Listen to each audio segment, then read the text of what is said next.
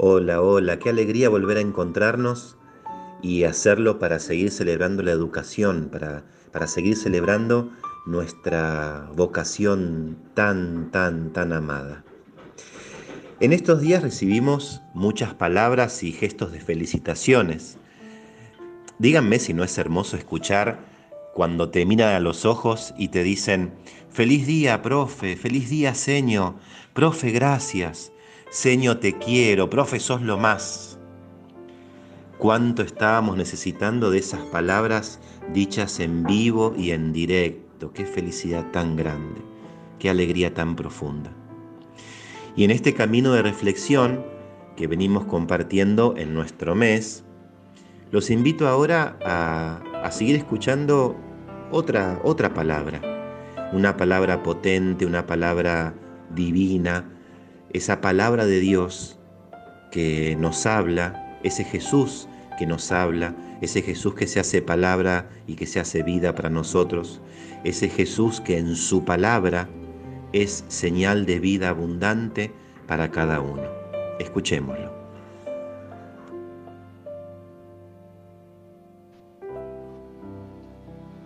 Lectura del Evangelio según San Juan. Seis días antes de la Pascua, Jesús volvió a Betania, donde estaba Lázaro, al que había resucitado. Allí le prepararon una cena. Marta servía y Lázaro era uno de los comensales. María, tomando una libra de perfume de nardo puro, de mucho precio, ungió con él los pies de Jesús y los secó con sus cabellos la casa se impregnó con la fragancia de perfume. Judas Iscariote, uno de los discípulos, el que lo iba a entregar, dijo, ¿por qué no se vendió este perfume de 300 denarios para dárselo a los pobres? Dijo esto no porque se interesaba por los pobres, sino porque era ladrón, y como estaba encargado de la bolsa común, robaba lo que se ponía en ella. Jesús respondió, déjala. Ella tenía reservado este perfume para el día de mi sepultura. A los pobres los tienen siempre con ustedes, pero a mí no me tendrán siempre. Palabra de Dios.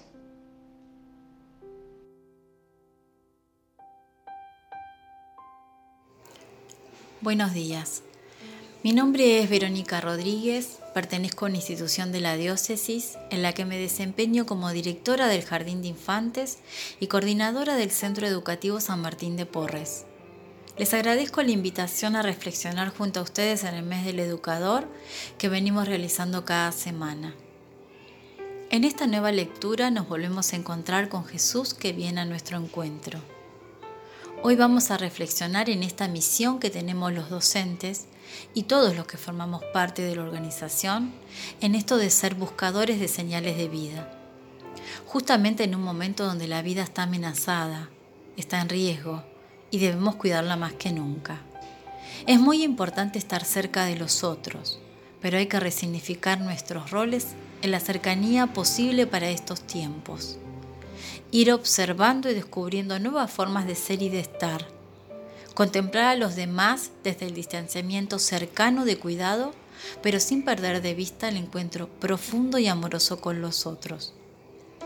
Volver a mirar y resignificar los roles de cada uno es nuestra tarea, para que no se nos vaya nublando la vista. Establecer nuevas rutinas, descubrir nuevas formas de hacer y valorar la tarea de cada uno en su contexto. El que recibe, el que toma la temperatura y coloca alcohol, quienes cuidan nuestros espacios, el modo en que desarrollamos y planificamos nuestra tarea docente, quienes reciben a los padres y trabajan con sus miedos.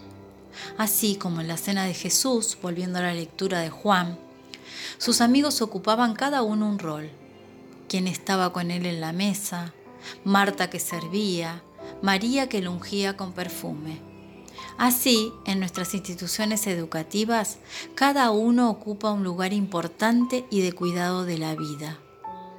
Conocer el nuevo contexto que se nos presenta nos va a permitir encontrar las señales de vida del lugar, los gestos, las miradas, los miedos, los dolores, las preocupaciones, pero también las alegrías. Contemplar y discernir con esta realidad qué hacemos será nuestra misión. Los invitamos a poner al servicio la tarea, los diferentes roles, resignificar los modos de hacer y generar nuevos espacios donde ser fragancia de Dios para los demás. Perfumar en nuestra tarea siendo señales de vida en nuestro caminar cotidiano. Los lirios